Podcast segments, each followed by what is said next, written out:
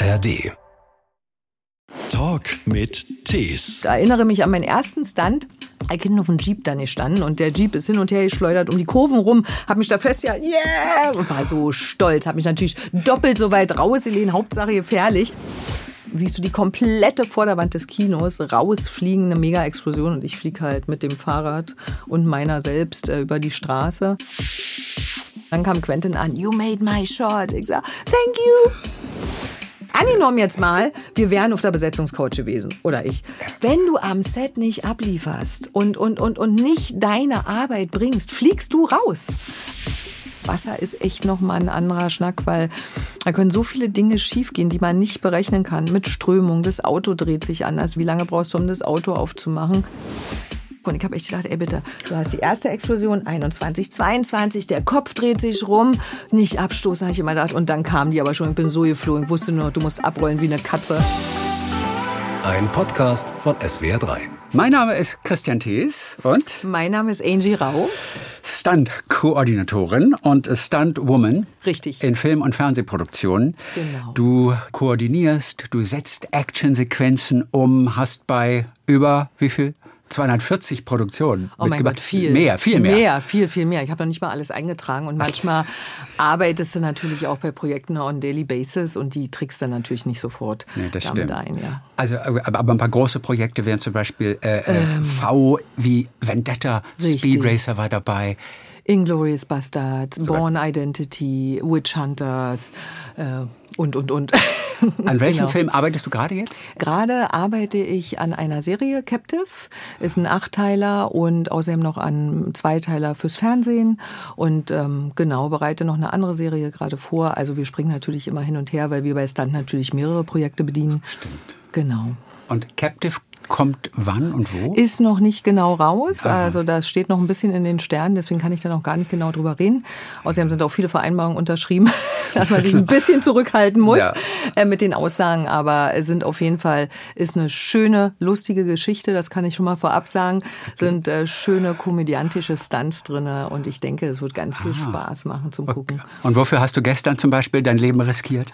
mein Leben riskiert. Ich habe gestern eine Kampfchoreografie vorbereitet. Also nicht wirklich mein Leben riskiert, aber andere Menschen darauf vorbereitet, dass die Choreograf- Choreografien super aussehen äh, vor der Kamera und die sich natürlich auch nicht verletzen. Nein, denn auch Choreografien gehören dazu. Absolut. Du bist auf Genau. jeden Fall eine der ersten Stuntfrauen, die in Deutschland internationale Produktion koordinieren. Bist da ein bisschen Vorreiterin mit, also eine Ja. von wenigen. Du bist die Chefin von den ganzen Stuntleute da. Genau. Oder? So mehr oder minder, ja. Mit der Verantwortung, Mit der dass nichts Verantwortung, schief läuft. richtig, Und das genau. ist natürlich ein großer Rucksack dann auch. Genau, Aber richtig. über die Vorbereitungen, die wir notwendig sind, noch. werden wir dann auch gleich noch sprechen. Wir Genau. sind auf jeden Fall in Berlin. Ja. Wir sind hier im ARD Hauptstadtstudio. Und es war ja schon fast ein bisschen langweilig, dass du so einfach ganz normal durch die Tür gegangen bist. Ich dachte, ich warte draußen auf dich und du würdest dich vom Hubschrauber abseilen oder So hätten wir alles auch organisieren können, aber ich habe gedacht, mal für so ein Interview kommen wir mal ganz normal an, so wie jeder normale Mensch auch, oder? Was hätte das gekostet? Mit dem Hubschrauber abseilen? Wär, ich glaube, Nummer eins hättest du erstmal, Nummer eins hättest du erstmal einen Helikopter besorgen müssen. Mhm. Äh, Nummer zwei hätten wir dann äh, eine Sondergenehmigung beantragen müssen, weil du kannst natürlich nicht in der Nähe des Reichstages einfach mal mit dem Helikopter hier langfliegen. Also da wären so viele Sachen dazugekommen an Genehmigungen, nicht nur Gelder, was es sehr, sehr schwierig gemacht hätte. Nee, hätte ich auch nicht zusammenkratzen können. Das alles. Nee, wahrscheinlich Also, nicht. Nein, nein, nein. So, und Angie ist auch Personal Trainerin, wenn da noch mal ein Genau. bisschen Zeit übrig bleibt. Ja. Ich habe ja zum ersten Mal von dir, von Nina Gummich, Genau. der Schauspielerin gehört, die von dir Richtig. geschwärmt hat Ja. und äh, von der Angie erzählt hat. Und, Ja. du, und du hast auch in Szenen auch einfach mal mitgespielt als Schauspielerin Genau, dann auch. richtig, ja. Weil keiner gerade da war oder bist du dann oder weil es halt praktisch ist, weil du ohnehin am Set bist oder weil du einfach eine ich- Schauspielerin bist. Ich muss gerade so lachen, weil keiner mal da war. Komm, wir schmeißen dich da mal kurz rein, so machen wir das heute beim Film. Nein, ich denke, es kommt einfach daher, wir, man kennt sich ja untereinander und, und einige Rollen, die sind halt sehr, sehr sportlich angelegt und dann überlegt man natürlich schon, okay, die muss kämpfen können, die muss irgendwo runterspringen ähm, und dann überlegt man, mein Gott, eigentlich wäre es doch toll, das mit einer Stuntfrau zu besetzen oder Angie, hättest du nicht Lust, du passt doch gerade in die Figur, die wir suchen und so kommt es natürlich, dass man dann noch Rollen angeboten bekommt.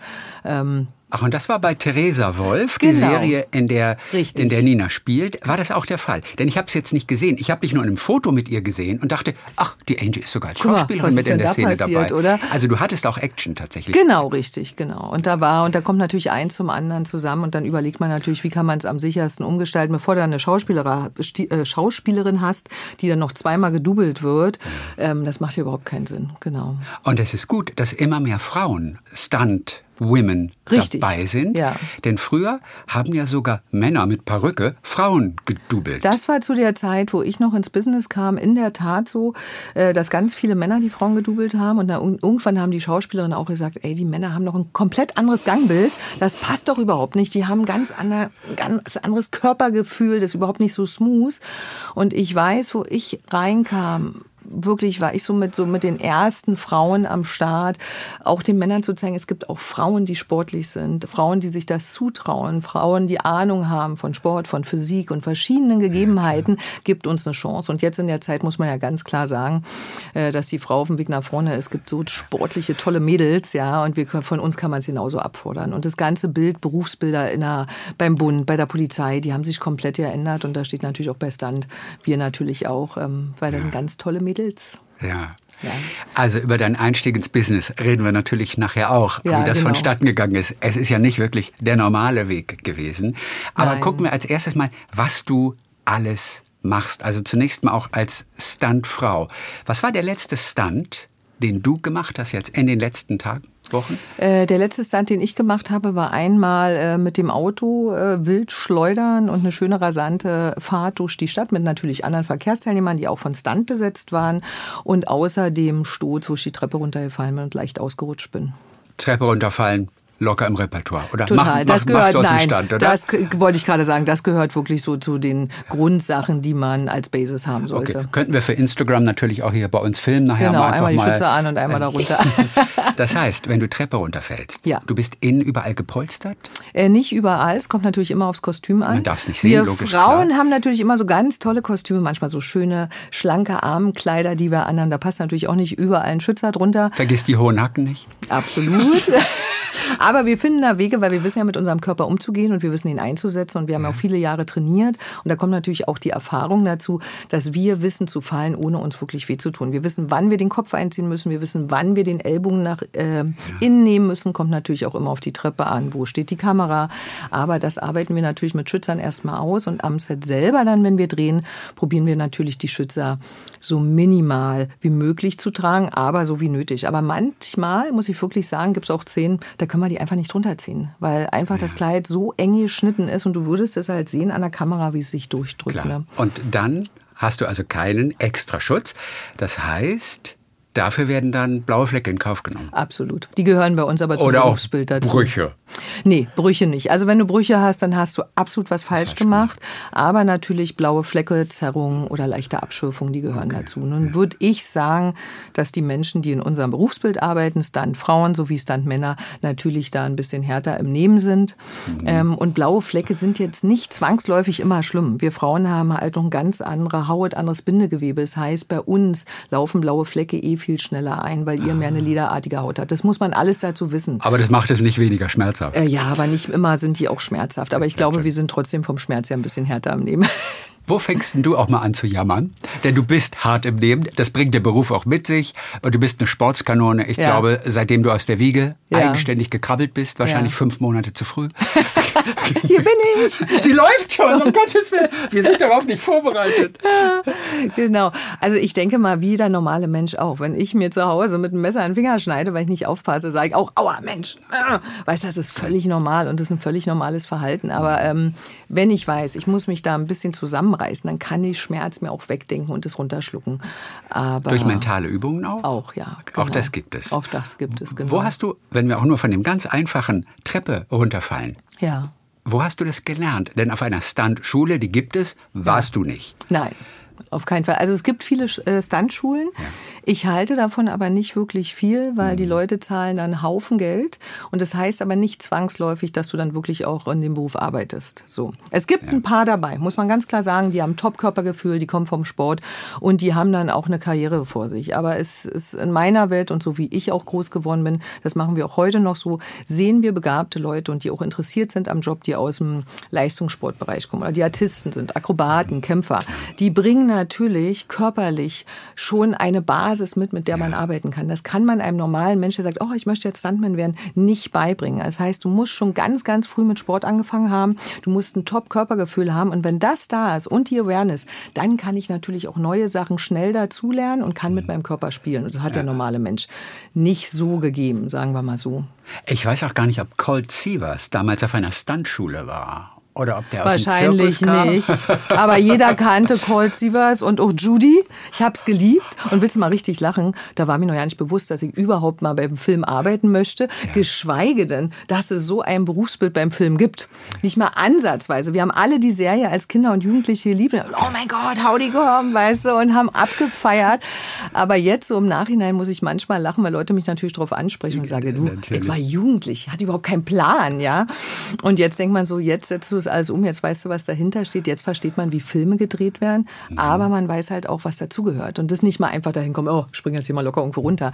Nee, da gehört schon ein bisschen mehr dazu an Vorbereitung, an Verständnis. Vor allen Dingen will man die Sachen ja auch wiederholen und nicht nur einen One-Taker machen und sagen, okay, da vorne steht der Krankenwagen, jetzt fahren wir gleich, äh, nächste Basis, einmal bitte Krankenhaus. Das wollen wir natürlich nicht. Ne?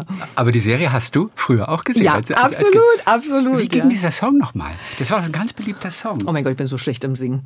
Aber ich habe ihn im Kopf, aber Treller, na, kriegst du Nee, raus? nee, überhaupt Na, nicht. komm. Aber wie, wie lautete der Text? Ich weiß es nicht. Ach so, alles klar. man, man hat den Sound im Ohr. Ja, genau. Aber und dann der große Jeep, mit dem er mal ankam, dieser Pickup, sie mit ihren langen blonden Haaren, genau. War das ja. Heather Locklear, ne? War das damals? War, Die ja, Schauspielerin? genau, ja. Das war richtig. Jodie. Jodie. Und dann genau. noch Howie? Howie und Colt Sievers. Aber Howie war immer so ein bisschen der Depp, oder? Der war der Depp immer so ein bisschen. Da sind immer so ein paar Sachen schief gelaufen bei ihm, genau. Nicht nur Treppe runterfallen gehört dazu. Ja. Du bist in der Luft unterwegs, du bist unten im Wasser unterwegs. Das Auto rumschlittern. Ja. Das muss teilweise sehr präzise passieren, oder? Absolut. Also ein Auto muss irgendwo in der Endbewegung dann an einer bestimmten Stelle, Stelle stehen bleiben, Wie genau. schwer ist das? Also ich bin ganz ehrlich, wo ich damals angefangen habe, hat mir ein damaliger Stunt-Koordinator äh, das Schleudern beigebracht und Sliden und so weiter und so fort. Und es hat funktioniert und ich hatte ein Gefühl dazu und ich habe mich auch wahrscheinlich nicht zu doof angestellt, aber im Endeffekt wusste ich nie so richtig, was ich tue. Und da habe ich gesagt, das kann ja wohl nicht sein. Es muss doch zu lernen sein, richtig. Und war damals schon ganz stolz, dass ich das alle konnte, aber ich hätte nicht sagen können, bleibe ich jetzt einen Meter da stehen oder einen Meter da. Okay, also das ist so mit, mit Steuerung reißen, gleichzeitig auf die Bremse treten und noch die Handbremse bedienen. Also was wird dann Genau, gemacht? und Okay. rumreißen ist es eben nicht, weil ähm, ich habe dann äh, die Amis kennengelernt, habe gefragt, Mensch, es muss doch Schulen geben, habt ihr was in England oder in Amerika und bin dann zu einer Schule rüber und die haben gesagt, ja, wir haben hier richtig Kurse, bist du zwei Wochen bei uns. Und da haben wir wirklich alles von der Pike auf gelernt, mit Reifenwechseln, mit der Handbremse bedienen. Und aber auch zu sagen, du willst dort vorne anhalten, wo genau gucke ich durchs Fenster, wann ziehe ich die Handbremse an? Und nachdem der Slide da ist, weil der passiert ja in dem Moment, wo du die Handbremse anziehst. Wie viel nehme ich mein Lenkrad rum mit? Wie viel Grad, damit ich auf diesem Punkt stehen bleibe? Und wenn ich merke, mein Arsch kommt zu weit rum, wie viel lenke ich gegen ganz filigran, damit ich wirklich da stehen bleibe und nicht hinten das Heck überreiße? Und da haben wir ganz, ganz viele Übungen gemacht mit Kamerapositionen, wo sie natürlich auch gesagt haben, okay, stellt euch jetzt vor, die Pylone, die Pylone sind Kamerapositionen. Ihr müsst mit 50 Zentimeter davor stehen bleiben. Und dann kriegst du natürlich ein Gefühl dafür. Und äh, wie alle Dinge im Leben gibt es bei allen Sachen Gesetzmäßigkeiten und Sachen, die man immer wieder trainieren muss. Ne? Kann man das mittlerweile im Computer vorher simulieren? Mit Sicherheit, weil heutzutage ist ja am Computer so Alles viel. möglich, aber, aber du machst äh, es nein, nicht mit Computer. Okay. Nein, wir das heißt, du musst es aber vorher testen, testen, testen. Genau. Weil jeder Belag ist ja auch wieder anders. Jedes Auto ist Also, anders. wie oft testest du das, bevor Wir es haben gedreht äh, wird? regelmäßig Fahrtraining. Wir machen eh generell die ganzen Sachen, die wir anbieten, müssen natürlich immer wieder trainiert werden. Die trainierst du jetzt nicht jede Woche fünfmal, aber es gibt ja bestimmte Sachen und du weißt ja auch selber, okay, das haben wir jetzt eine Weile nicht mehr gemacht. Vielleicht sollten wir jetzt mal unser Rigging wieder auffrischen. Äh, lasst uns mal wieder Kampfchoreografien durchgehen. Durchgehen, lasst uns mal wieder äh, mehrere Trainingstermine ähm, geben, wo wir wirklich aktiv kämpfen und fit werden. Genauso okay. ist es beim Tauchen, war ich eine Weile nicht mehr unter Wasser, muss ich mich wieder an das ganze Equipment gewöhnen, an die Gegebenheiten, an die Wassersituation. Wie ein Flugschein, den man Absolut. immer wieder erneuern muss. Und deswegen muss man den auch immer wieder erneuern, weil du musst in der Materie sein, um die Sachen ordentlich wirklich ähm, abliefern zu können und keine Panik zu bekommen oder falsch zu entscheiden. Was ist Rigging? Äh, Rigging sind, ähm, wenn zum Beispiel, ganz einfach, ein Schauspieler muss gesichert werden, das ist die einfachste Variante. Mhm. Und er kriegt eine Harnis unter das Kostüm, das ist okay, so ein kleiner Gurt. Und dann kommt hinten Dynema raus und er wird gesichert äh, und kann sich nach vorne bewegen, fällt nicht aus dem Fenster raus oder steht an der Dachkante und, und, und. Und dieses Dynema wird dann später in der Post wegretuschiert. Und Dynema ist dieser kleine Haken, oder? Nee, Dynema ist das Seil, was es gibt. Dynema-Seil heißt es direkt. Das ist so ein ganz kleines graues Seil. Und auch gibt, sehr dünn, damit man es im Film nicht sieht oder leicht wegretuschieren nee, kann. Nee, es gibt verschiedene Dicken sozusagen und je nachdem, was wir machen, gucken wir, welche Dicke ist die richtige. Du willst natürlich aber nicht so ein fettes rotes Blätterseil da hinten äh, am Kostüm haben, weil umso dünner und filigraner, äh, umso besser zum Wegretuschieren. Aber natürlich soll die Last, die aufs Seil eingetragen wird, stimmen. Das heißt, man kann genau berechnen, welches Seil, für was, wie spleißt man und so ja. weiter. Und dann gibt es natürlich Rigging es auch was man bei großen Kampffilmen kennt, wenn Leute, die aktiv als Schauspieler nicht ein Salto können, die werden auch in der Harness mit Zwivels hier, das sind ja. so kleine Drehwirbel. Wie so Gürtel, wie ein genau. breiter Gürtel. Ne? Richtig. Ja so. Und dann wer, über Umlenkung wird das Seil dann gespannt und dann zählt man ein, drei, zwei, eins, go. Dann steht unser Rigger am Seil oder auch zwei, springt ins Seil rein, Schauspieler aus Stand wird hochgehoben und kann in der Harness die Saltos machen. Dann wird da charmant soft wieder abgesetzt, okay. auch wieder rausretuschiert und dann sieht es so aus, als wenn sie die Saltos natürlich selber gemacht haben. Aber die muss er selbst machen, die Saltos. Die, die, die Anbewegung, ja, ja die, die lernt er auch von schon. uns. Okay. Aber natürlich helfen wir ihm in der Luft. Aber auch wir als Stunter werden auch mhm. unterstützt bei Explosionen, wenn wir nach hinten gezogen werden, weil du natürlich aus Eigenenergie nicht so viel einbringen kannst, als wenn du ein Seil hast, was dich von hinten unterstützt oder eine ja. andere Person, ja, die nochmal zusätzlich Energie einbringt.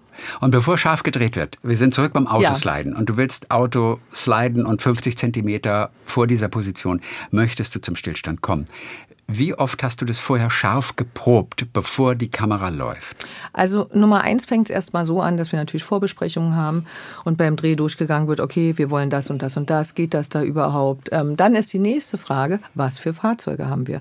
Weil mit den neuen Fahrzeugen ist teilweise gar nicht mehr alles möglich und du hast auch keine Handbremse mehr drin. Das heißt, du musst ganz viel um die, ja, ah, ja. ganz viel um die Ecke denken, was ist gewünscht und was können wir mit jedem Fahrzeug umsetzen. Dann hat man natürlich eine Motivversicherung, sprich genau durch was gewünscht ist, wo die Kamerapositionen sind. Und dann weiß ich ja, die Leute, die ans Set kommen von mir, entweder fahre ich oder es fahren dann Doubles oder ähm, je nachdem, was gewünscht ist, ähm, gucken wir uns den Straßenbelag an, gucken uns die Gegebenheiten an und ich weiß, die Leute, die kommen, die können das auch. Dann ähm, organisiere ich aber trotzdem, dass wir eine Stunde für uns haben. Okay. Nochmal, wo die Crew nicht da ist. Ich weiß vorher ganz genau, wo die Positionen sind und dann fahren wir das durch. Okay. So, das heißt, jeder, der ins Auto dann steigt beim Dreh, hat es auch schon mal am Drehort selber dann getan, aber in einer ruhigen Atmosphäre, bevor da 50 oder 70 Leute Team ja. rumstehen. Also ein Klassiker ist ja auch der High Fall, dass Richtig. man also von oben irgendwo wirklich tief herunterfällt. Genau. Wie schwer ist das? Also ich ich muss jetzt selber so ein bisschen lachen, weil natürlich macht nicht jeder alles bei uns. Es gibt Leute, die sind besser in der Akrobatik. Aber du ähm, machst alles. Äh, Nina hat gesagt, du machst alles. Eigentlich fast alles, okay. ja, genau. Also weil, aber, aber es gibt trotzdem Leute, die, die mögen Höhen nicht so doll, die mhm. sind dann besser, sagen wir mal, beim Kämpfen äh, oder, oder normalen Falls. Und wir haben aber auch Allrounder, die wirklich alles machen. So bin ich auch aufgewachsen. Umso mehr ja. du kannst, umso mehr kannst du äh, ja. arbeiten äh, und deine Fähigkeiten anbieten. Mir hat es von Anfang an, deswegen muss ich so lachen, totalen Spaß gemacht. Weil ich auch keine Angst vor Höhe habe und mich so wohl an der Dachkante fühle, was schon absurd ist. Aber es hat wahrscheinlich was damit zu tun, wie guck mal runter, wie wohl fühlt man sich. Würde es Situationen geben, wo ich merke, oh, das ist jetzt nicht mein Ding, ist es auch immer gut und ich bedenke auch, dass es Größe bedeutet, zurückzugehen und zu sagen, okay, ist nicht mein Ding, kann ich nicht machen. Das entscheidet man natürlich, bevor man dem Stunt zusagt. Und dann übst du erstmal aus kleinen Höhen. Ich habe damals angefangen, aus drei oder vier Metern zu springen. Und dann habe ich mir wirklich eine Einweisung geben lassen. Und auch ich stand da erstmal und habe überlegt, okay, du sollst jetzt das machen, du sollst so runterspringen. Du hast natürlich auch Rollen unten geübt. Dann kommt die Höhe dazu, wo du weißt, du musst länger auf den Punkt gucken. Du siehst, dein Körper muss sich jetzt drehen und einen Meter, anderthalb Meter über der Matte ja. oder dem Luftkissen muss man die Bewegung einleiten, dass man das Kinn nach innen zum Körper zieht. Dadurch machst du einen Rundrücken, der Körper kommt rum und du landest auf dem Rücken. So, dass du safe halt nicht mit deinem Gesicht da einstürzt, sondern wir wollen ja den Körper bewegen und sicher auf dem Rücken landen und natürlich auch die Fläche mit einer großen Fläche unseres Körpers aufkommen äh, und die Oberflächenspannung spalten. Und am liebsten landet ihr in Kartons, die erstmal gar nicht so bequem wirken, wenn man das mal bedenkt.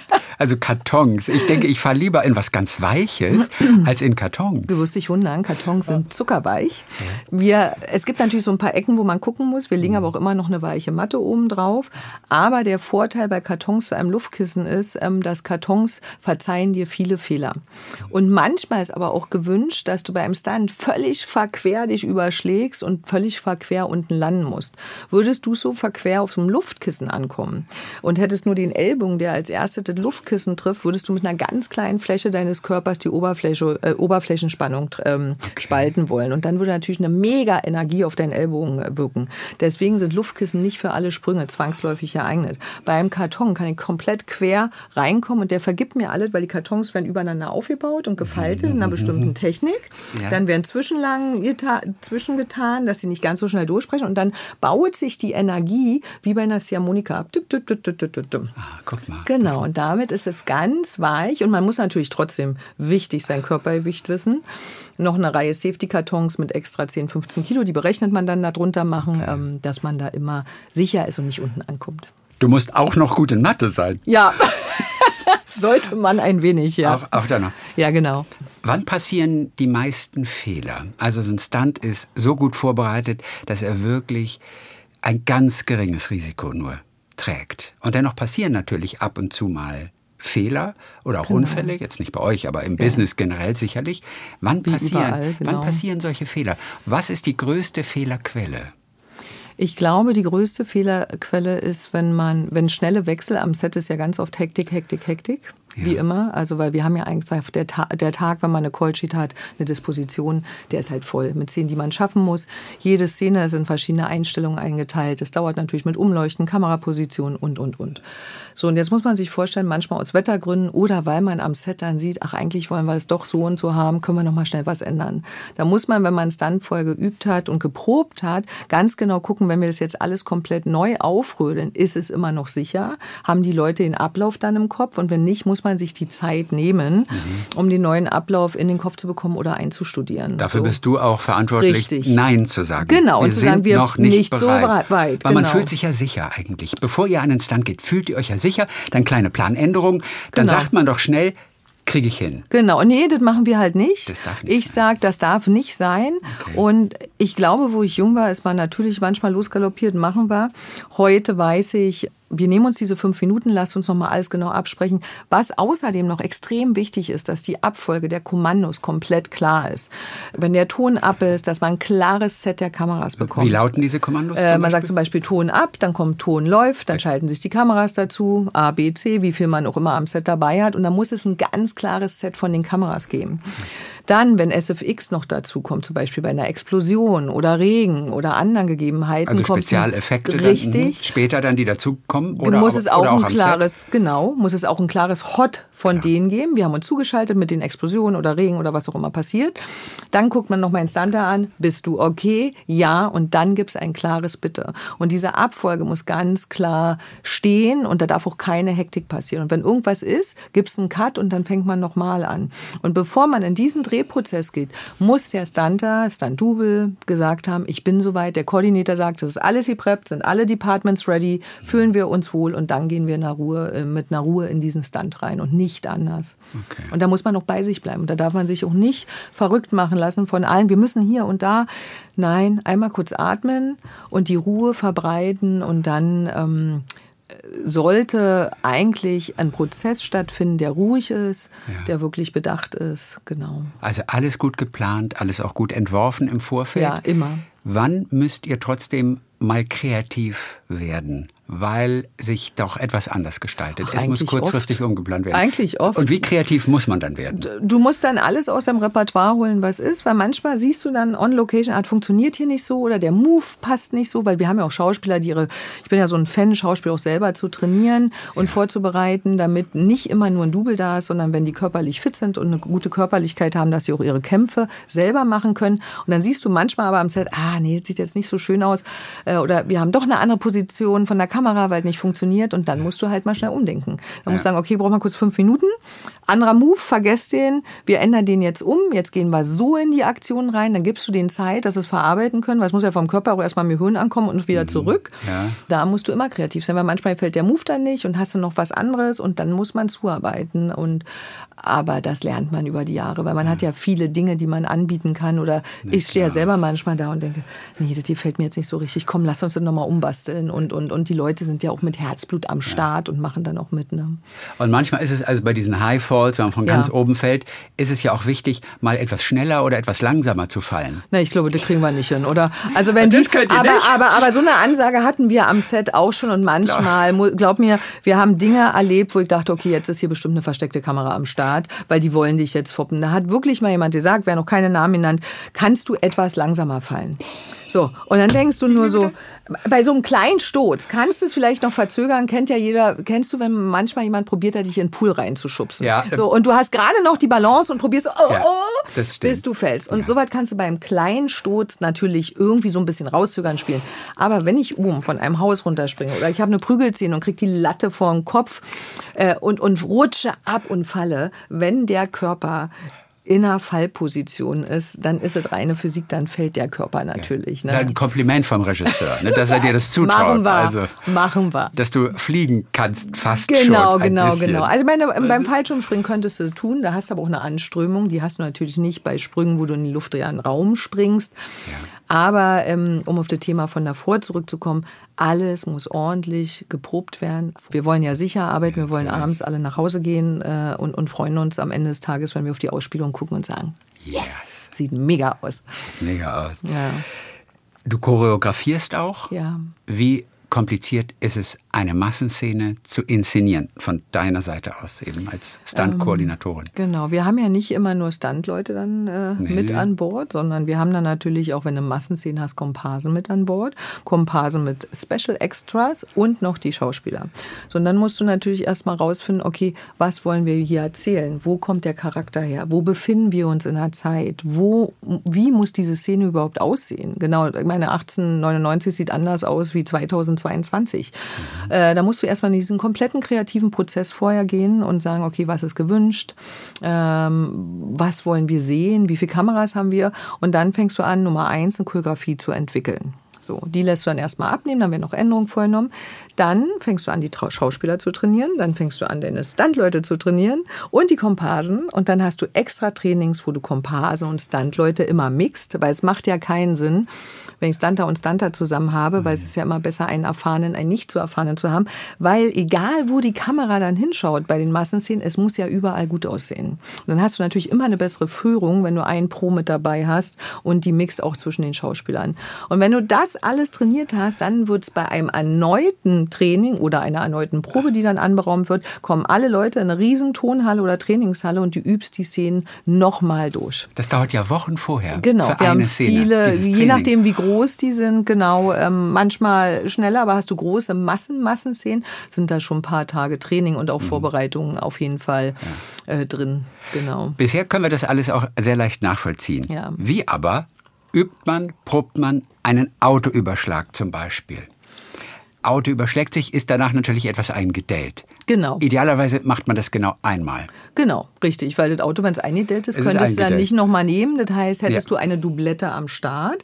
Heißt, äh, für die Leute, die es nicht wissen, man hat ein zweites Auto oder man sagt der Produktion an, also eigentlich probierst du es so vorzubereiten, dass man es einmal macht und, Okay, und, und fix so. So ist der, manchmal hat man aber verschiedene Sachen, die man drehen will, wo man sagt, das kriegen wir nicht mit dem einen Auto hin. Mhm. Wir brauchen noch eine zweite Doublette. Es wird natürlich alles vorher besprochen und dann gibt's ähm, ganz nette, tolle Kollegen von Picture Cars, die besorgen dann drei Dass man auch wirklich damit arbeiten kann.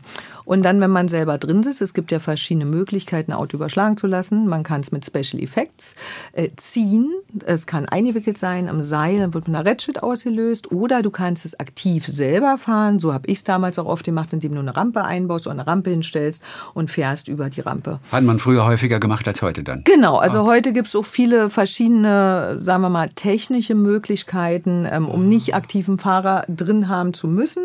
Manchmal ist es noch gewünscht, dann ist es natürlich auch wieder eine Geldfrage, weil habe ich natürlich drei Departments am Start, die vorbereiten. Mit viel Technik ist es natürlich viel mehr, was das kostet, als wenn ich, sagen wir mal, Kleinsachen umsetze. Es ist alles möglich. Aber auch wenn wir das machen, ist ganz wichtig, dass die Autos vorbereitet werden. Es wurden Überrollbügel gebaut und eingeschweißt, weil wir drin, wollen ja. natürlich unseren Fahrer schützen, weil wir wollen, es ist eh eine Megakraft, die auf den Körper wirkt, aber wir wollen am Ende des Tages aussteigen. Und der hält immer, der Überrollbügel? Wenn der von uns eingebaut ist, ja, definitiv. Okay, also der, ja. der wird richtig verschweißt. Äh, die Seiten, die A und B-Säulen werden verstärkt, je nachdem, wie das Auto aufkommen soll. Auch manchmal ist ein kompletter Käfig, der da eingebaut wird. Wie musst du dir vorstellen, vorstellen wie beim Rennsport. Und lässt sich relativ gut kalkulieren, denn in erster Linie findet es in der Theorie statt und dann wird gedreht. Ja, aber man hat es ja ein paar Mal gemacht, also denn man kennt ja die Preise. Okay, okay. heutzutage ähm, sind die Preise von den Materialien natürlich ein bisschen anders. da muss man gucken, äh, aber man weiß schon, wie viel Stunt-Techniker man braucht, um so einen Bügel anzufertigen und einzubauen. Äh, ja. Weil du weißt dann einfach, du hast, sagen wir mal, drei Leute im Workshop, a drei Tage, die dann an dem Fahrzeug arbeiten. Dann wird die Rampe, die kann man ja des Öfteren verwenden. Hat man so eine Rampe in der Werkstatt zu stehen, ja. äh, nimmt man die natürlich wieder, ist sie zu groß, wird eine andere nochmal gebaut oder die verkleinert. Und dann haben wir alle, die sowas fahren, das natürlich mal geübt. Dann gab es ein Schrottauto, äh, auch mit Bügel drin. Dann wird der Helm aufgesetzt, die Handschuhe angezogen und dann lernt man über die Rampe zu fahren. So habe ich das gelernt. Richtig, man könnte auch natürlich mit einem Schrottauto bereits am echten Filmset diese Szene hm. schon mal machen, aber mit einem anderen Auto. Genau, so machst könnte du, man. könnte man, macht man aber nicht, nicht weil wir, wenn wir ans Set kommen, haben wir woanders geübt, falls noch mal die okay. Notwendigkeit besteht. Ähm, ich denke immer, wenn man es eine Weile nicht mehr gemacht hat, sollte man es immer, immer vorbereiten, weil umso besser du präpariert bist, umso besser kannst du deine Leistung abliefern, logischerweise. Ja. Und Training ist das A und O. Und ich kann jedem nur mitgeben, immer wieder die Sachen, die man tut, lernen, verbessern. Man Natürlich. entwickelt sich stetig weiter. Wir, ich habe noch lange nicht ausgelernt, bin noch so am Lernen, weil Dinge ändern sich auch. Du kannst sie anders umsetzen. Und genau, um zurückzukommen, haben wir damals die Autos gehabt, die Übungsautos mit Überrollbügel drinne und dann wird der Helm aufgesetzt und dann fährt man über ja, die Rampe. Klar. Und da muss man sich das zutrauen und machen. Und einem wird genau erklärt, mit welchem Winkel man, wie weit die Rampe neben dem Rad stehen muss. Dann gibt man Gas, wann man die Hände zurücknehmen muss. Und dann muss man es machen. Bei Inglourious Bastards, da gab es jetzt vermutlich keine Autos. Nee. Nein. Also, was hast du da gemacht an Stunt-Szenen? In Glorious Bastards war ja ganz, ganz viel drin. Wenn ihr euch erinnert, ähm, diese riesen, riesen Feuerszene im Kino, wo das Attentat stattfindet äh, und, und die komplette Kinoleinwand brennt und sie will ja die ganzen Nazis vernichten. Erinnerst du dich? Grob, ja. Ich ja, kann mich jetzt nicht an, an, genau. an, dich und, in äh, Action erinnern. Nee, viele Verfolgungsszenen.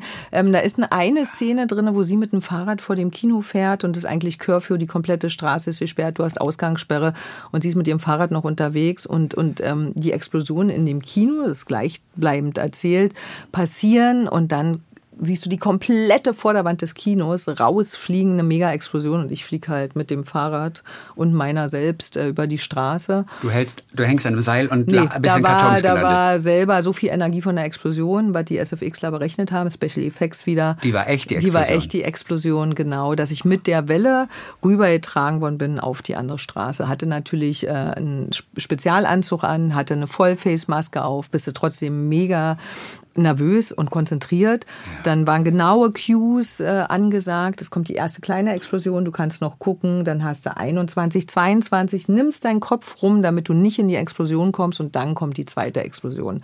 Meine Angst war immer, dass man sieht, dass ich mich vom Fahrrad so ein bisschen abstoße.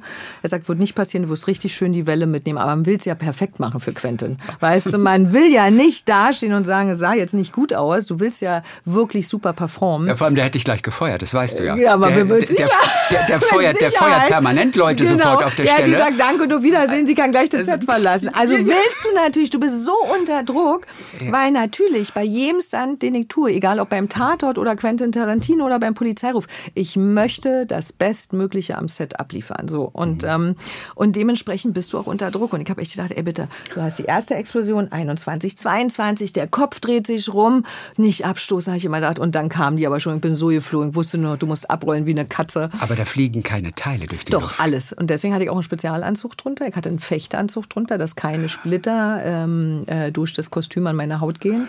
Da, genau, das ist ja auch alles genau durchdacht, dass man nicht zu Michelin-Männchen aussieht, aber trotzdem geschützt ist. Und dann sind diese großen Kennst du diese ähm, Zahlen und es gibt ja auch diese Buchstaben, die großen vom Kino, wo so Cinema dran steht und die sind ja. natürlich auch geflogen alle. Da kam alles an, genau. Heutzutage denkt man ja, haben sie mit Special Effects Nein, gemacht. Alles richtig gemacht, genau. Und wie war Quentins Reaktion darauf? Der ist wahrscheinlich abgegangen, als alles geklappt hat. Er hat nur gesagt, wenn du kannst, weil ich hatte ja auch eine Perücke auf und nicht zu doll brennen solltest, wäre es toll, wenn du noch eine Weile da unten liegen kannst. Dann kann ich den Shot noch länger benutzen. Ah, okay, gelandet, habe gemerkt, okay, Finger, alles gut, dir geht's gut, super. Habe gemerkt, dass meine Perücke so langsam anfing zu brennen, hatte aber auch noch eine Maske drunter. Also du hast ja auch noch Nomix-Unterwäsche an wegen dem Feuer und bist präpariert mit Watergel, dass deine Haut nicht verbrennt.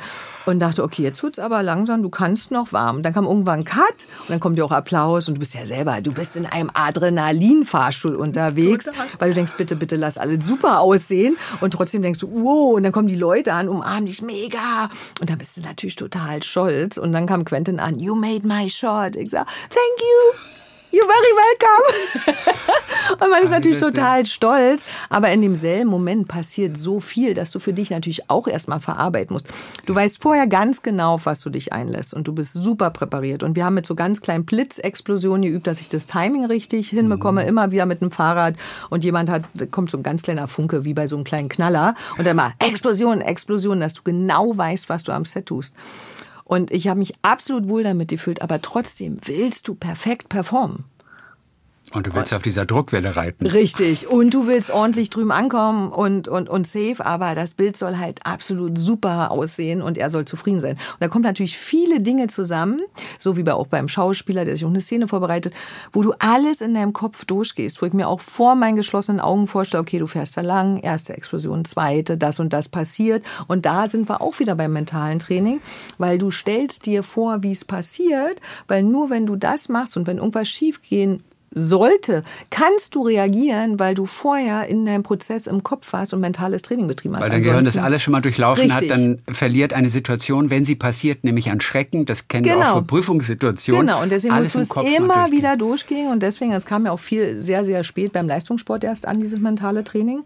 Und ja. das ist aber das A und O, weil bei, bei wirklich ähm, schwierigen Stunts stelle ich mir vor, wie es richtig passiert. Und ich stelle mir vor, was immer ganz schwer ist im Kopf, wenn Dinge schief gehen und okay. sehe dann beim Schiefgehen, du musst das und das machen und musst so und so reagieren. Und dann gehe ich wieder zurück, mir es mir richtig vorzustellen, damit ich wieder im Fluss bin. Und das bringt dich so viel weiter, weil du halt in viel kürzerer Zeit reagieren kannst, weil du es dir im Kopf schon mal vorgestellt hast. Am, genau am, Set machst du das alles erst genau, oder schon zu schon Hause? Vorher, vorher schon, überlege ich auch. Und am Set aber noch mal ganz besonders, okay. weißt du, weil wir haben ja alle, wo wir dann sagen, gib mir mal fünf Minuten, die brauche ich jetzt mal kurz. Ja. Quentin war also sehr glücklich. Ja. Wie war denn deine allererste Begegnung? Denn das ist einer, der kann Leute begeistern, der kann sie aber auch verunsichern. Wir haben schon wirklich Geschichten gehört. Ein Kameramann wird ganz schnell mal von einer Sekunde auf die andere vor die Tür gesetzt, weil da irgendeine kleine Unschärfe ist oder er irgendwas Unmögliches nicht möglich machen kann, weil er sich traut, etwas Unmögliches genau. nicht möglich zu machen und schon sitzt er auf der Straße. Genau. Äh, die Geschichten kanntest du natürlich alle vorher natürlich. auch. Ne? Also sie sind ja auch wahr. Es sind, sind sicherlich sind keine, keine, Gerüchte. Wir durften auch am Set keine Telefone bei haben, was ich liebe, mhm. weil du siehst ja heute ganz viele Menschen, äh, die am Set sitzen mit Telefon und abgelenkt sind. Ähm, okay. Da wurde an einer Box und ich fand es echt grandios, die Telefone abgelenkt gegeben. Du hattest deine Assistenten draußen, die für dich Sachen organisiert haben, die haben die Liste gehabt und wenn was wichtig war, sind die in die Stage gekommen und haben mit dir geredet, haben gesagt, wir müssen das, das, das noch durchsprechen. Okay.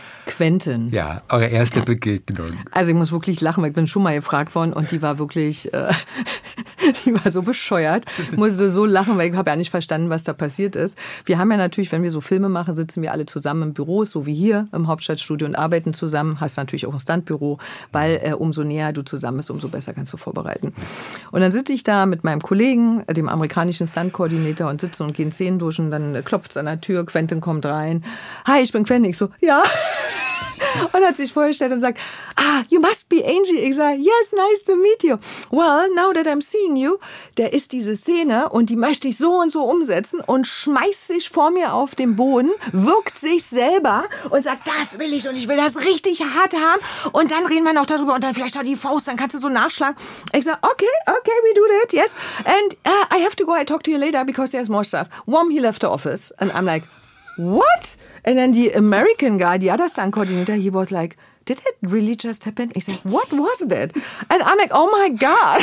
Es war eine Naturgewalt. Total. Und er ist eine Naturgewalt, weil er ist mit so viel Herzblut dabei.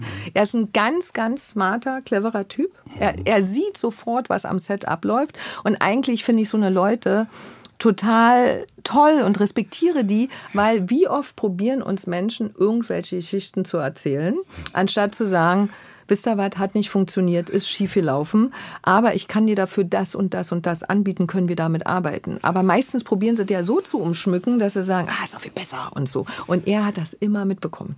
Wo ich dann sage, ja, aber wenn es was nicht gibt, dann lass uns doch klar kommunizieren, dann kann er sich aussuchen. Und ich muss sagen, war ein mega Arbeit. Wir waren natürlich alle nervös. Mein Gott, Quentin Tarantino. Jeder von uns liebt Quentin Tarantino, weißt du. Und ähm, aber man lernt ganz viel. Ähm, man sieht neue Einstellungen, neue Kameraperspektiven und Ideen, die super sind, die man selber mitnimmt in seinem Werdegang und seiner Weiterentwicklung. Mhm. Also von daher. Ähm, ich war begeistert, wir sind super klar gekommen, war trotzdem äh, trotzdem aufgeregt, weißt du. Man, man will einfach eine ordentliche, schöne Arbeit abliefern. Und im Kino war es das Größte, was ich jemals gemacht habe. Wenn du verantwortlich bist für über 200 Leute und das komplette Kino brennt, komplett. Wir haben mit dem Special Effects Department gearbeitet. Wir haben in Babelsberg wart ihr hier? Nee, wir was? haben nicht in Babelsberg. Wir haben in der in Rüdersdorf in einer Betonfabrik haben wir das vorbereitet. Okay, da wurde das aufgebaut, das Kino? Genau, mhm. richtig mhm. aufgebaut und nachgebaut. Dann aus was? Aus was? Ich meine, die, das Kino, die Wand ist ja wirklich gefallen und explodiert. Genau. Aus welchem Material? Äh, normal, Stein, Stein und Holz. Mauer. Richtig, okay. richtig hinischer mit richtig fetten Samtvorhängen. Und dieses komplette Kino wurde auch nochmal nachgebaut in kleinen Babelsberg Studios, mhm. weil die ganzen großen Feuerszenen haben wir nur mit Stuntleuten umgesetzt und 40 Safety-Leuten, die wir da hatten. Und die kleinen Feuerszenen, die so abgesetzt in kleinen Winkeln gedreht wurden, haben wir natürlich auch Komparsen, weil wir wollten natürlich manche spezielle Gesichter auch featuren, gerade mhm. wenn du Nazi erzählst oder die Frau davon. Das kann ja nicht nur immer Stunt sein, da müssen natürlich auch das Äußere stimmen. Und dann haben wir die kleinen Szenen kontrolliert mit Flamebars, die aufgestellt worden sind von Special Effects nachgedreht, wo aber das Flamebars, also eine kleine Leiste mit Flammenwerfern. Genau, richtig, wo Gas aufgedreht wird, aber was alles kontrollierbar ist. Und in dem großen Set in Rüdersdorf haben wir auch zwei Tage trocken geprobt mit Ansagen, mit Safety Procedures, mit Lappen, die in Watergel, das ist so ein spezielles Gel, was übers Gesicht und die Arme tragen wird, dass du keine Verbrennung bekommst. Ähm, aber ohne echte Explosion. Äh, nur, nur Feuer, aber dieses Feuer war so massiv, okay. dass, dass, dass wir wirklich, wir haben ausprobiert, auch Tests gemacht. Wir haben ja das Feuer schon, wir haben schon einmal Vorhänge ohne Menschen abgebrannt, um zu sehen, was passiert hier, weil es sind mhm. riesen Gasleitungen in den Wänden verlegt worden. Mhm. Und wenn man die, wenn man natürlich das Gas aufdreht, brennt es natürlich auch nach. Irgendwann ein Cut kommt und wir drehen das Gas zu, ist ja trotzdem noch Gas in der Leitung, was nachbrennt. Das ja, muss man ja alles mit berechnen. Und Quentin hat gesagt, wenn ihr euch das zutraut, bleibt so lange da, bis ihr einschätzt, okay, ihr könnt es nicht mehr nehmen, weil die Haut, äh, weil wenn irgendwann, wenn du merkst, es wird zu heiß, ist es zu spät. Du musst genau gucken, wie viel Wärme kannst du ab, wann musst du runtergehen. Und wir hatten Mayhem. Wir haben die Leute, sind, wenn es brennt, übereinander gestolpert. Das wollt ihr auch. Das war ja alles choreografiert, über die Bänke. Mit Mayhem meinst du, ihr hattet Chaos durcheinander. So, genau, oder? so war es ja gewünscht. Mayhem. Genau, May Mayhem. Heißt es genau. ein Fachbegriff Mayhem, genau. Ich kenne es aus dem Englischen, das Wort, genau, aber Mayhem. ist der Fachbegriff. Ist der Fachbegriff. Mayhem. Genau, richtig, dass du sagst. Ein Tohuwabo, ein komplettes Total, Durcheinander. weil wenn du da stehst und du bist eigentlich in einer Kinoveranstaltung und willst einen ganz tollen Propagandafilm sehen und auf einmal merkst du, hier ist ein Attentat und ein Kino brennt ab, reagiert man als Mensch erstmal nach Schockstarre und danach probiert jeder, diesen Kinosaal zu verlassen. Und das wollten wir natürlich ja. so wahrheitsgetreu, so echt wie möglich darstellen. Das heißt, wir sind doch alle übereinander getont und gestolpert, äh, plus noch eine riesen, eine original riesen Leinwand und Velvet-Vorhänge, die gebrannt haben. Wahnsinn. Und das musst du unter Kontrolle haben. Ne? Wir wissen ja, dass es kompliziert und aufwendig ja. ist, aber das überrascht einen dann doch nochmal wieder und denkt sich Wahnsinn ja. für eine Szene, was da alles gemacht ja, wird. Aber es lohnt sich wirklich. Okay. Ähm, aber ich glaube, und das muss ich ganz klar sagen, war für mich die größte Szene, ähm, weil wir kennen uns natürlich alle Standleute untereinander, kennen sich. Äh, wir arbeiten zusammen, wir holen uns Spezialisten von dem Team, man mag sich und sagt, du, ich drehe gerade in München, ist kompletter Quatsch, dass ich hier zehn Leute aus Berlin hole. Ähm, ich nehme von dir die Leute, wir arbeiten arbeiten ja alle untereinander und miteinander, was total ja, schön ist. Und damals war es aber noch nicht so verbreitet.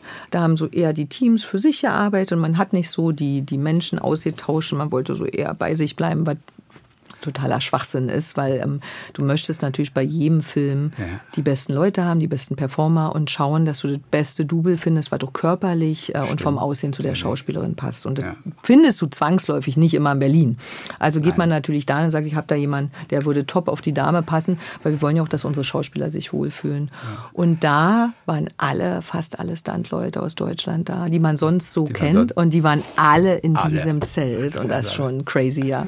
Feuer haben wir jetzt gehabt. Ja. Dann gehen wir noch mal ins Wasser. Ja. Das ist etwas, was ich mir wirklich gruselig vorstelle. Ja. Mit einem Auto in den Rhein, in die Spree, wo auch immer fahren. Das Auto geht unter. Ja. Innen drin sitzt in dem Fall auch ja. heute noch häufig ein Stuntman, Stuntfrau, oder? Auf ein, jeden ein Fall. Ja, wenn du, wenn du, wenn du ähm, wenn man sehen möchte, dass jemand unter Wasser ist und du die Person auch Richtig. siehst, definitiv.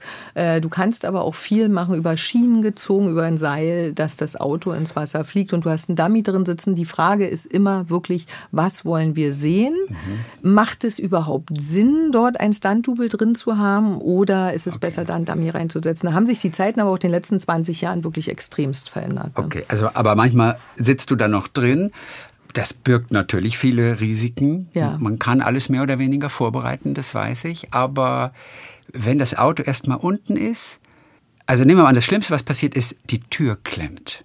Und ich glaube, du siehst extrem wenig. Oder unten wird ja der Meeresboden oder Kaum. Flussboden, was auch immer das ist, ja. wird ja erstmal so aufgewirbelt. Das genau. heißt, da sieht man wirklich gar nichts. Nee. Auch um sich zu orientieren. Das ganze Sediment wird aufgewirbelt, der Schlammboden, was das meistens ist. Im Fluss ist es meistens sehr schlammig. Ja. Äh, Im Meer sind wir jetzt noch nicht so oft reingesprungen. Ist ja okay. meistens Fluss oder See, wo die ganzen Stunts immer stattfinden. Auto wird verbeult, vielleicht klemmt. Genau, richtig. Geht, geht, nicht mehr auf. Klassiker, Klassiker. Ist sogar ein Klassiker. Also ich habe viele, viele äh, Unterwasserstunts gemacht. Mhm. Und ähm, unter Wasser zu arbeiten, ich bin eh ein Fan von Safety, aber dort muss man nochmal die Kette doppelt abfragen und hinterfragen, haben wir alles ordentlich vorbereitet. Ja.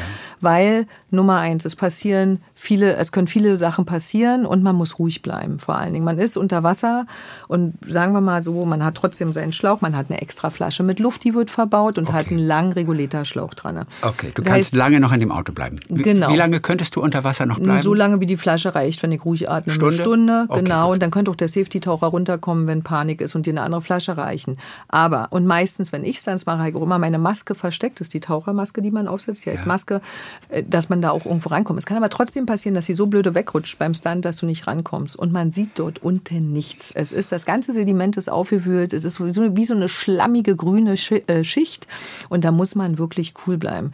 Weil, also das ist eine mentale Geschichte. Dann. Absolut mental. Und man muss ein guter Taucher sein. Weil dir bringt es nicht, wenn du das beste Stunt-Double bist, aber fühlt sich unter Wasser nicht wohl. Das okay. heißt, ich würde die Leute auch wirklich immer aussuchen nach Erfahrung, was ich sowieso mache. Aber Wasser ist echt nochmal ein anderer Schnack, weil da können so viele Dinge schiefgehen, die man nicht berechnen kann. Mit Strömung, das Auto dreht sich anders. Wie kommst du ran? Wie lange brauchst du, um das Auto aufzumachen? Ähm, oder du musst ja auch ein Auto, wenn du Unterwasseraufnahmen hast, so hinstellen, wenn du eine Kamera hast, die von draußen filmt und du sitzt da zum Beispiel als Leiche drin. So eine Szene gibt es ja auch, dass du deine Atemzüge machst, dann machst du die Maske ab, dann guckst du erstmal erstmal, dass du keine Abdrücke hier hast. Dann siehst du noch so halb, das ist ja, das geht ja noch viel weiter. Du Ja, hast klar. jetzt nur dran gedacht, wenn das Auto ins Wasser stürzt. Aber wir haben ja ganz viele Leichen unter Wasser, die wir spielen und schöne Haare, die sich bewegen und, und, und Menschen, die man, wo man kein Dummy zeigen will, sondern eine Person, die tot äh, unter Wasser schwebt. Das heißt, du musst dich erstmal verbleihen, weil du hast ein Lungenvolumen, was dein Lungenvolumen hat immer Auftrieb. Verbleihen heißt mit so viel mit einem Bleigurt, und- Bleigurt, genau, so schwer, dass nicht du da sieht. bleibst, ja? Richtig, wo man genau gucken muss, wie groß ist die Größe, was filmen wir, wo kann ich den Bleigurt hin tun, damit ich unten bleibe, weil du den Auftrieb vom Oberkörper sonst hast. Dann musst du genau gucken, wenn du die Maske abgenommen hast, wo ist mein Regulator, äh, wo komme ich an meinen Atemschlauch, weil du, also ich kann anderthalb Minuten die Luft anhalten, locker. Und du musst dann aber unter Wasser kommt Kälte dazu, die nimmt wieder Energie weg. Da musst du atmen.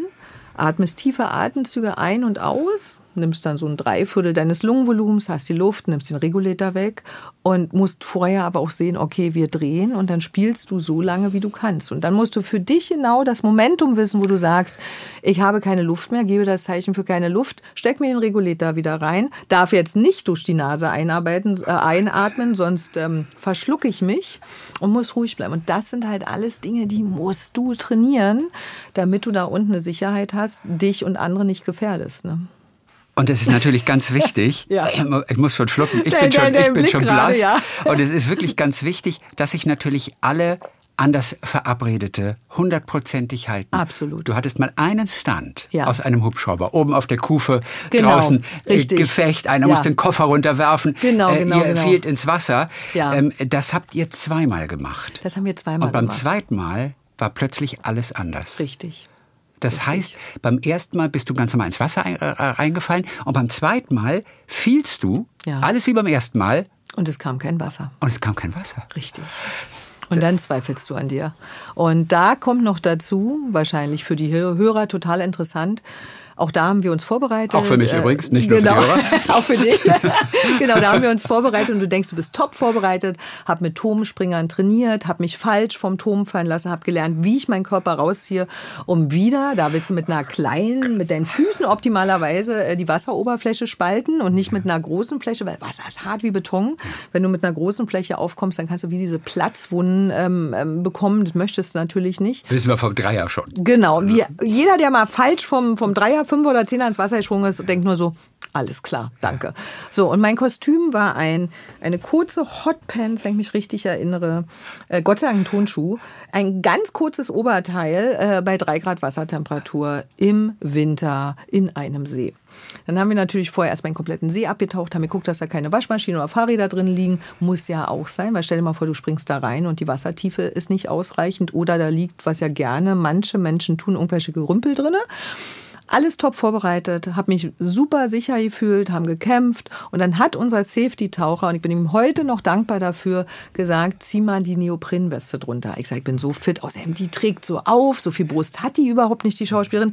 Du siehst eins zu eins aus wie die Schauspielerin. Ich sage, ja, aber mit der Weste, da hat man ja wie so, so Balki hier über der Brust. Er sagt, Angie, ist nachts in 3 Grad Wassertemperatur, lass mal irgendwas sein. Also habe ich die Weste, und da war ich noch ein junges Mädel, die Weste drunter gezogen.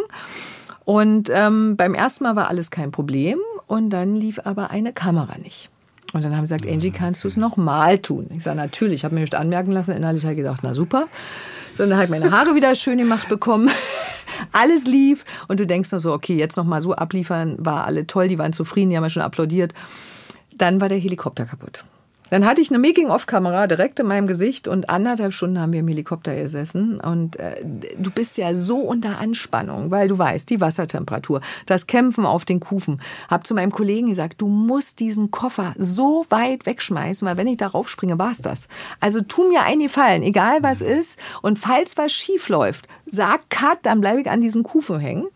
Wie sagt Detan, nach anderthalb Stunden sind wir dann hoch und er sagt, du, alle Z haben gekämpft, sah mega aus.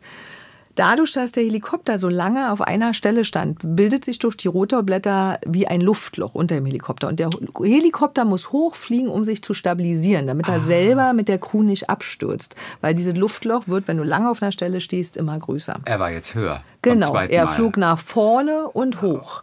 Und keiner hat Cut gerufen. So, und dann bin ich natürlich äh, gesprungen, als die Choreo soweit war. Und dachtest, jetzt bin ich im Himmel. Jetzt, äh, genau, will meine Drehung machen und denke, jetzt kommt ja das Wasser. Es war aber stockdunkel, die Scheinwerfer haben geschienen, du siehst ja eh nichts. Und dachte, ey, wo ist denn das Wasser? Dann habe ich nochmal gedacht, und da kann eine Sekunde sehr, sehr lange sein. Und bin dann komplett seitlich so in diesen See gestürzt, wirklich unkontrolliert, weil ich nicht mehr wusste, wo ich war, weil der Sprung war dann aktiv zwölf Meter höher als der geplante von 20 Metern. Und wusstest du, wo du bist, als du unter Wasser warst? Weil du jetzt ja so unkontrolliert eingetaucht Nee. warst. Ich wusste und ich hatte ein grünes Knicklicht bei, dass die Taucher mich finden. Ich wusste, das ist ja so in meinem Kopf verankert, weil wir halt hundertmal durchgegangen sind. Du musst dieses Knicklicht durchbrechen, du musst deinen Arm schütteln, damit die dich sehen. Hast geschafft? Habe ich geschafft. Und dann habe ich aber überlegt, weil ich so dort eingeschlagen bin, weil wie gesagt, zwölf Meter höher als geplant, habe ich überlegt, hm, wenn du atmen möchtest, musst du jetzt den Luftblasen nach oben folgen oder willst du nach unten? Und ich konnte mir diese Frage nicht beantworten. Und dann hat mich die Weste aber so langsam, deswegen sage ich mit meinem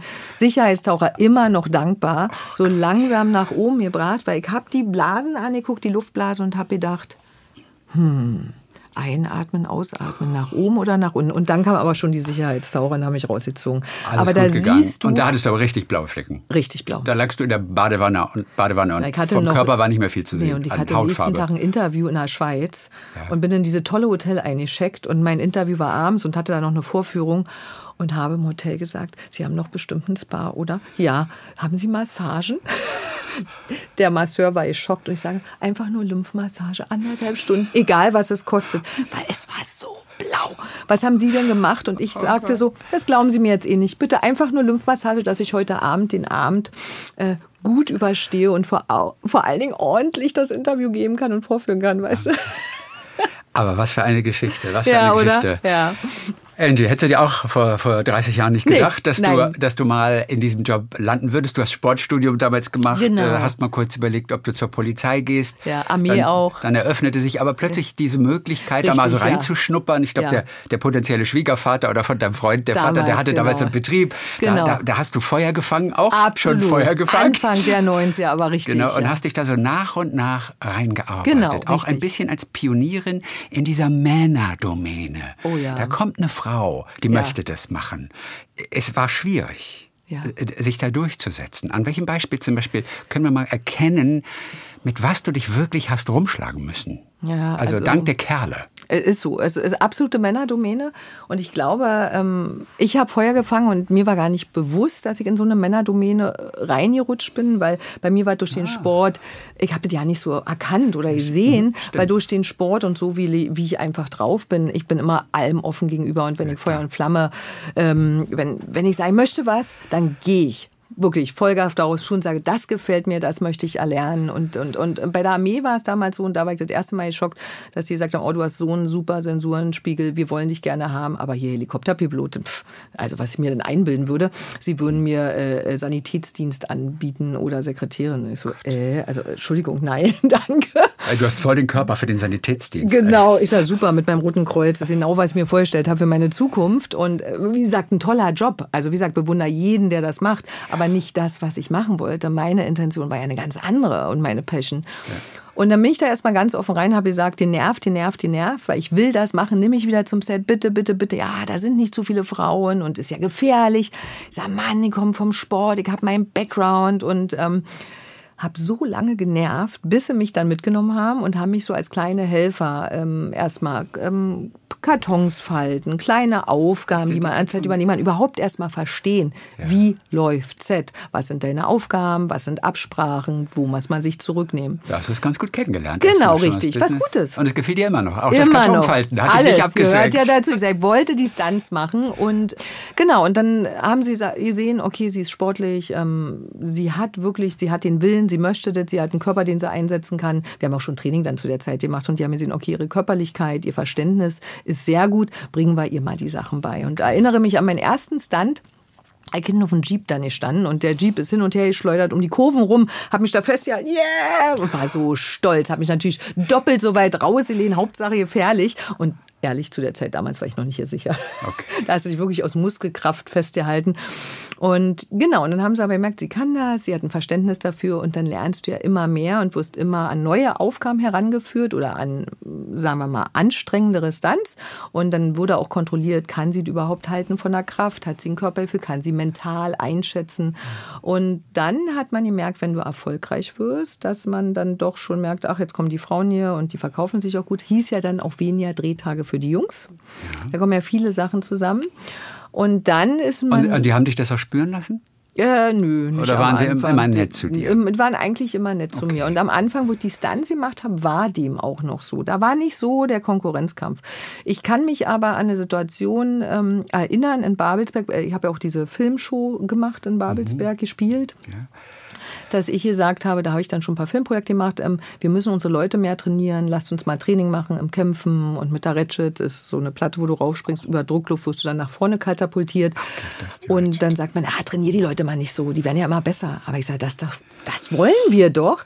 Aber damals, wie ich damals äh, vorhin schon angesprochen habe, haben die Teams eher so für sich gearbeitet und der Chef hatte wahrscheinlich Angst, dass die Jungschen besser wären als der Chef. Aber ich sage, wenn du ein guter Chef bist, kommen doch alle wieder zurück und es wird ja, zwangsläufig das Datum kommen, wo bei uns die Uhr abgelaufen ist, umso besser doch, wenn wir gute Menschen haben, topfitte Körper, Menschen, Kollegen, die arbeiten können. Und ähm, naja, das war dann nicht so gerne gesehen.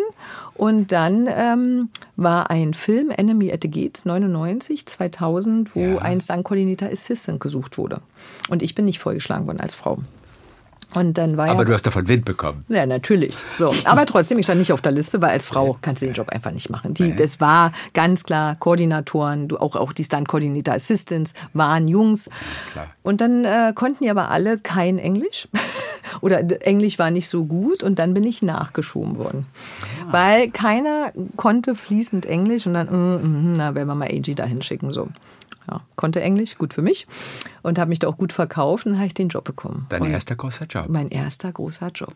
Jude Law oder wer Genau, richtig. Jude Law und, und äh, Rachel Weiss. Ja, und ich genau. weiß, Len Kudrewitzki, der Deutsche. Genau, Der, der hat auch mitgespielt, auch, hat er nämlich mal erzählt. Genau, und mhm. ein Riesenprojekt und du stehst da erstmal und denkst so, wow, was passiert hier gerade? Und wo ich den Job bekommen habe, war mir, glaube ich, überhaupt nicht bewusst, was für eine Chance ich bekommen habe und was für ein Filmprojekt ich mache. Mich hat es komplett interessiert, aber die Größe dieses Projektes zu sehen und, und was da gefordert ist, war für mich natürlich, mein Big, Gott. Big Hollywood. Aber richtig. Und du hast was gemacht? Was für ein äh, Stunt hast du selber gemacht? Äh, da kaum, da war Ach, ich wirklich nur Stunt-Coordinator Assistant, mhm. ähm, weil Stimmt. es ein Kriegsfilm.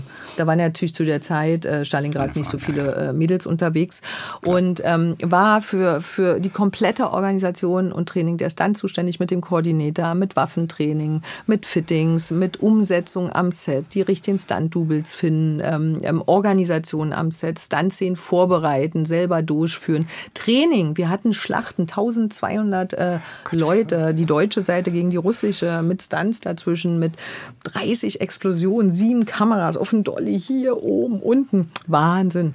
Und ich glaube, ich habe noch nie so eine große Crewlist auch gesehen, wo ich dann erstmal da schon, oh Gott, wer, wer, der Carpenter? War, da, war da auch Ed Harris dabei? Ja. Denn der sagte damals zu dem Lan, Lan, they, they pay you for waiting. Yes. The acting is free.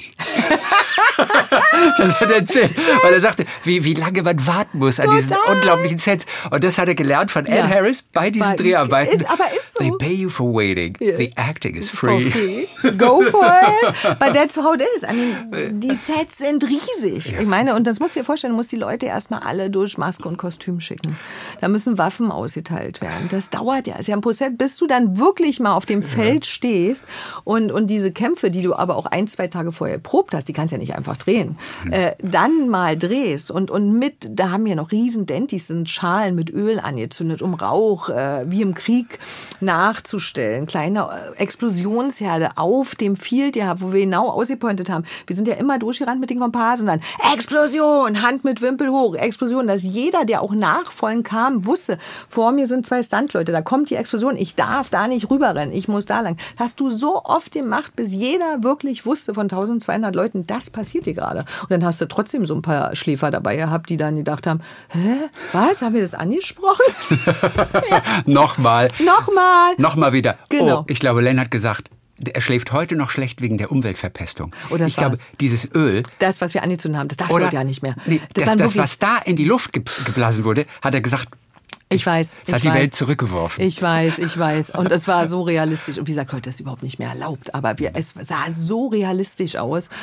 Naja, und das waren so die ersten Anfänge. Und, und, und ähm, da habe ich gesehen, oh mein Gott, ich liebe als Stuntfrau zu arbeiten, ich liebe Stunts. Mir war aber bewusst, weil ich komme ja aus dem Leistungssport, dass du das nicht mehr mit 50, 60 machen kannst oder auch nicht mehr willst. Also weil dein Körper Stimmt. gibt dir ganz klar Grenzen vor. Und da habe ich relativ früh erkannt, was überhaupt es bedeutet, Filme zu machen, als Assistant oder als Koordinator zu arbeiten. Habe gesagt, oh mein Gott, wenn du schaffst, auch im, im, im höheren Alter, das so viel zu lernen, dass du da als Koordinator arbeiten kannst, das wäre ja toll. Du kannst trotzdem noch die Stunts machen, soweit wie du kannst, aber du kannst den Beruf auch im, im höheren Alter weiterführen. Total. Genau, und da haben mich halt Leute unterstützt, wirklich, äh, dass ich heute hier sitze. Da hast du richtig viel gelernt ja. und da ging alles dann richtig los. Und dann kommen wir auf die dich, Männer ne? zurück, weil dann bist du natürlich in eine Riga aufgestiegen, wo ja. keine Frau vorher war. Und da kam dann der Konkurrenzkampf. Ja. Du, das ist die Angie, die hat Ed Harris zusammengefaltet. Ja, genau. Wie kann denn jemand, der Frau ist, als Koordinator arbeiten? Versteht die überhaupt, was sie tut? Die kennt doch das Wort Physik überhaupt nicht. Ja. ja. Dadurch, dass jetzt immer mehr Frauen auch an Sets wirklich vertreten sind. Ja. Die sind ja wirklich untervertreten, was Drehbuch angeht oder Kamera, Genau. ähm, Stunt sowieso. Genau. Das kommt jetzt Aber ja, alles. viel mehr. Teilweise werden Filme gedreht, wo Genau. überwiegend auch Frauen auch engagiert Richtig, werden. genau. Also komplett nur Frauen Ja. will man auch gar nicht, muss ja auch gar nicht sein. Aber du hast The Zookeeper's Wife zum. Beispiel, habt ihr vor kurzem gedreht. Genau. Gibt es den schon im Kino? Nee, kommt irgendwie nee, nee, noch, ne? der, war, der, war, der war schon im Kino. Der war schon genau, im Kino. da richtig, ist an mir vorbeigegangen. Ich weiß nur, dass sie mit ganz vielen Frauen gedreht haben Genau. und du warst auch dabei.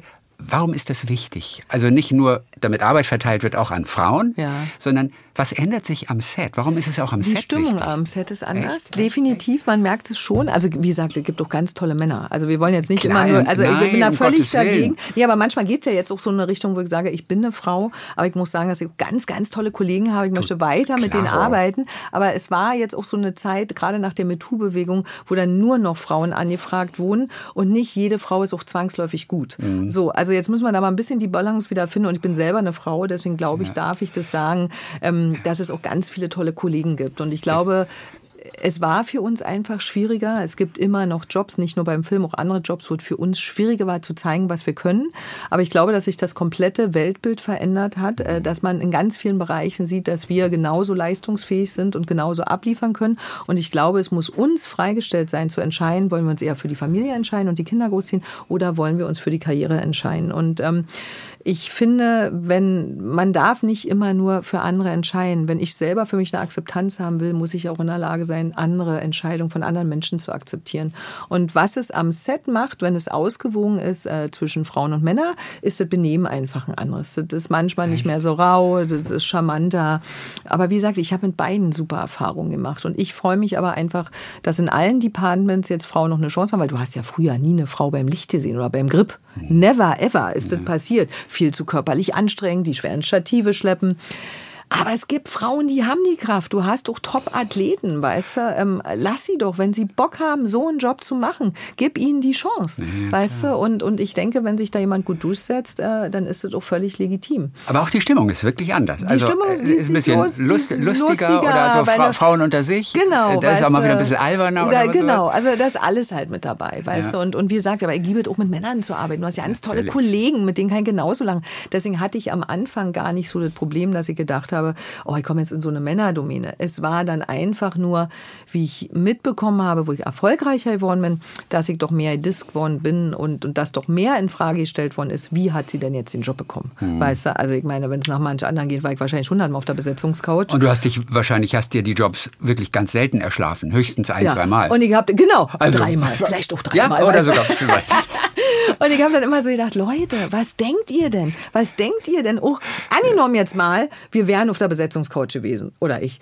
Wenn du am Set nicht ablieferst und, und, und, und nicht deine Arbeit bringst, fliegst du raus. Ich meine, wo ich denke, wahrscheinlich ist es so eine Männerdenke. Ich weiß immer ja nicht, wo das herkam. Nee, jeder Aber mittlerweile uns, sagt man es ja auch nur scherzhaft fast das noch, aber obwohl es wahrscheinlich war ernst gemeint. Früher, früher, ja. war es ernst gemeint. Also sie hat wahrscheinlich ihre blonden Haare aufgemacht, hat dann nicht gelächelt. Ja, klar, ich bin froh, dass ich so aussehe, wie ich aussehe, aber das eine hat ja mit dem anderen nichts zu tun. Es ist ja eher so, wenn ich in einen Raum reinkomme und sage freundlich Hallo und gucke den anderen an, ist es ja einfach nur eine nette Stimmung. Ich muss ja nicht irgendwie da reinkommen, äh, äh, äh. ist doch gar nicht. Warum? Der ist no need, weißt du? Und, und, und ist ja genau wie im normalen Leben, so wie es in den Wald reinschaltet, schaltet es auch wieder raus. Und ich finde ja. es total angenehm, jemand in die Augen zu schauen, die Hand zu geben, zu sagen, Mensch, hallo, freue mich, dass ich hier bin. Und da muss man gucken, ob die Chemie stimmt. Und genauso kann es mir passieren, dass er sagt, hm, nee, bist nicht die Richtige, würde gern mit deinem Kollegen an, äh, arbeiten und dann akzeptiert man das und geht weiter. Und bei, bei einer anderen Produktion passt du halt besser, weißt du, ist ja normaler, Klar, ganz normaler äh, Konkurrenzkampf, Nein. genau. Und ey, naja, aber da waren halt so ein paar Sachen, wo ich manchmal gedacht habe, echt jetzt. äh, Angie, wie schön, dass wir dich kennengelernt haben, auch mit Dankeschön. deinem Job und auch deiner ja. Leidenschaft. Ja. Schön, dass du auch am Boden warst, abwechselnd mal wieder. Nicht unter Wasser oder aber auch in der genau. Luft. Wann gehst du wieder Fallschirmspringen? Ähm? Jetzt dieses Wochenende. Ja? Ja, ja, ja. Also, genau. Nächstes am, Wochenende wird wieder Fallschirmspringen. Genau, da, da äh, helfe ich im Team aus und dann machen wir Teamtraining, äh, Viererspringen und da freue ich mich auch ganz doll.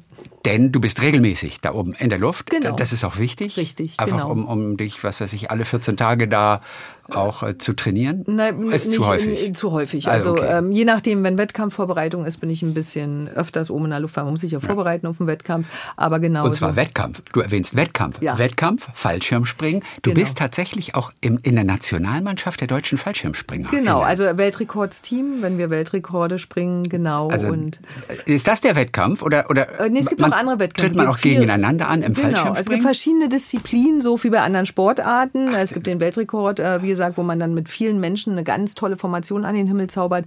Es so gibt eine aber auch, Blume oder, oder was sind das genau, für Formationen? kann man sich oder? vorstellen, wie so eine Riesenblume mit 400 Leuten. Das muss natürlich akribisch geplant und trainiert werden.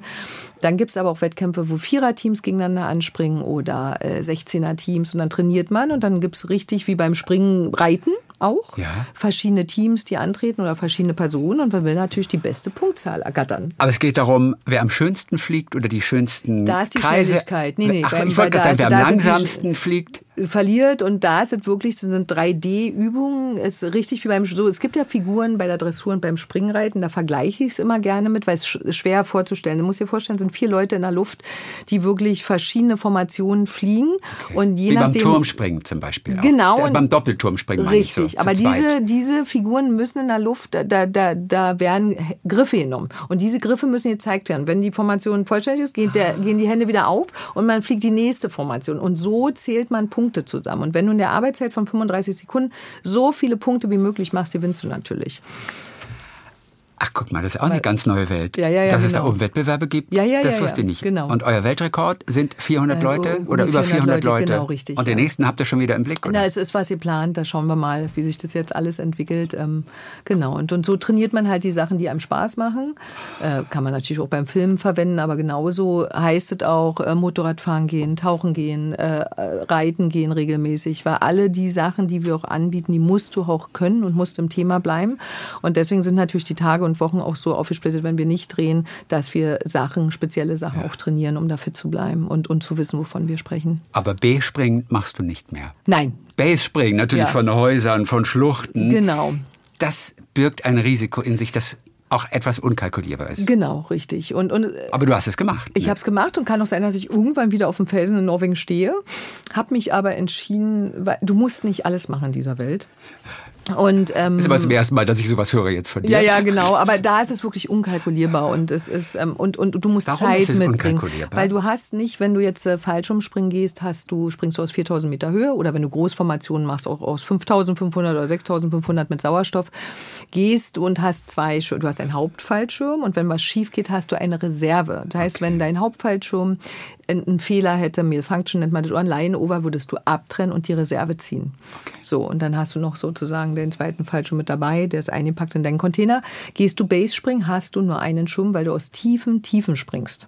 Das heißt, so eine Wand in Norwegen, lasse 1000 Meter, 1200 Meter sein. Das heißt, wenn du da mit der Wingsuit oder auch nur mit deinem Körper runterfliegst und da sollte was mit deinem Schirm sein, hast du gar nicht die Zeit abzutrennen und die Reserve zu ziehen, weil du willst aber der Kick und der Adrenalinkick und die Schönheit besteht darin, nah am Felsen zu fliegen mit den Wingsuits oder auch tief zum Boden zu springen. Das ist wirklich ein enormer Adrenalinkick. Den hast auch du empfunden? Genau, den empfinden alle. Äh, da kannst du zum richtigen Junkie werden. Aber ich liebe auch mein Leben. Abgöttisch. Und, ähm, ja, das ist ein schöner Satz. Genau. Dafür dankt auch deine Familie. Genau. Ob das dein Partner ist, deine Mutter. Sie alle sind da sehr dankbar dafür und machen sich wahrscheinlich trotzdem, obwohl du versicherst, dass alles relativ gut kalkulierbar ist, die machen sich wahrscheinlich Aber trotzdem, große wir sind Sorgen, immer oder? auf so einem schmalen Grad unterwegs. Auch wenn alle Stunts perfekt organisiert sind, wissen wir natürlich, und die sind super vorbereitet und organisiert, wissen wir trotzdem, dass wir uns auf einem Grad befinden, wo kein normaler Mensch sich äh, normalerweise hinbegeben würde. Wir reizen Sachen aus mit dem Auto, wir reizen Sachen aus mit dem Motorrad, wenn wir irgendwo rüberspringen, bei Kampfchoreografien, bei hohen Stürzen. Es ist natürlich, wir wissen, was wir tun, es kann aber trotzdem immer was passieren. Und umso geschulter wir sind, umso besser geprobt, minimieren wir natürlich das Risiko.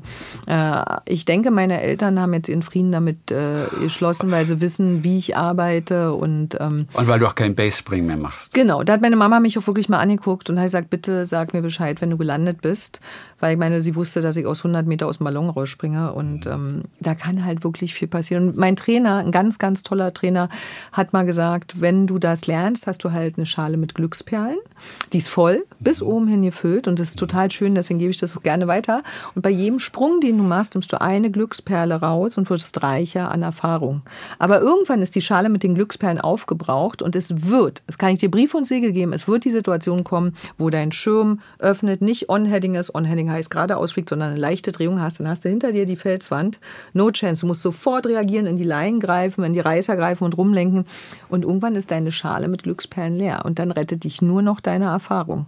Und entweder du bist dann, hast genug Erfahrung und kannst in einer Splitsekunde reagieren oder halt nicht. Und dann ist die Frage, muss man alles tun im Leben? Und ich glaube, ich habe ein ganz reiches, ganz tolles Leben.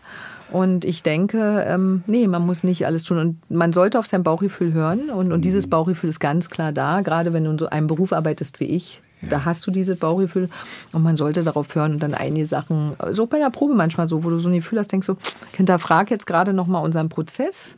Lasst uns nochmal gucken, ob wir alles wirklich gecheckt haben. Wie ist die Kommandokette? Wie ist die Safety-Kette? Haben wir irgendwas vergessen? Und das ist auch richtig so.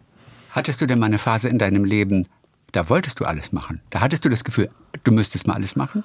Nein, das ist nicht mit Erfahrung erst gekommen Nee, später. nee, nee. Also okay, sagen wir ja. mal so, ich bin eh offen allen gegenüber. Also du, ich glaube, ich bin Feuer und Flamme für Dinge, wo ich sage, oh, das möchte ich gerne mal ausprobieren, weißt du. Ähm, Und wenn, aber es gibt doch Dinge, wo ich sage, nö, es Was ist fehlt nett. noch? Was fehlt dir noch? Was machst du als nächstes? Neues, nochmal. Also sagen wir mal so, wenn ich könnte, wäre auf jeden Fall ein Traum von mir, dass ich mal oben äh, so die Erde sehen könnte. Und dann wäre jeder von das- uns, ja, oder? das ich auch. Ähm, und wenn das mal möglich ist für normale Menschen, äh, dass man es bezahlen kann, wäre auf jeden Fall ein Traum von mir, weil ich würde super gerne sehen und da mal hochfliegen mit so einem Space Shuttle. Und außerdem ähm, Helikopterschein würde ich auch gerne noch machen. Ich habe jetzt so ein paar Schnupperstunden, hat mega Spaß gemacht, kostet natürlich Geil. einen Haufen Geld, auch die Erhaltungsstunden. Man kann nicht alles machen. Ich habe, wie gesagt, ein paar Stunden schon und das ist super, super cool.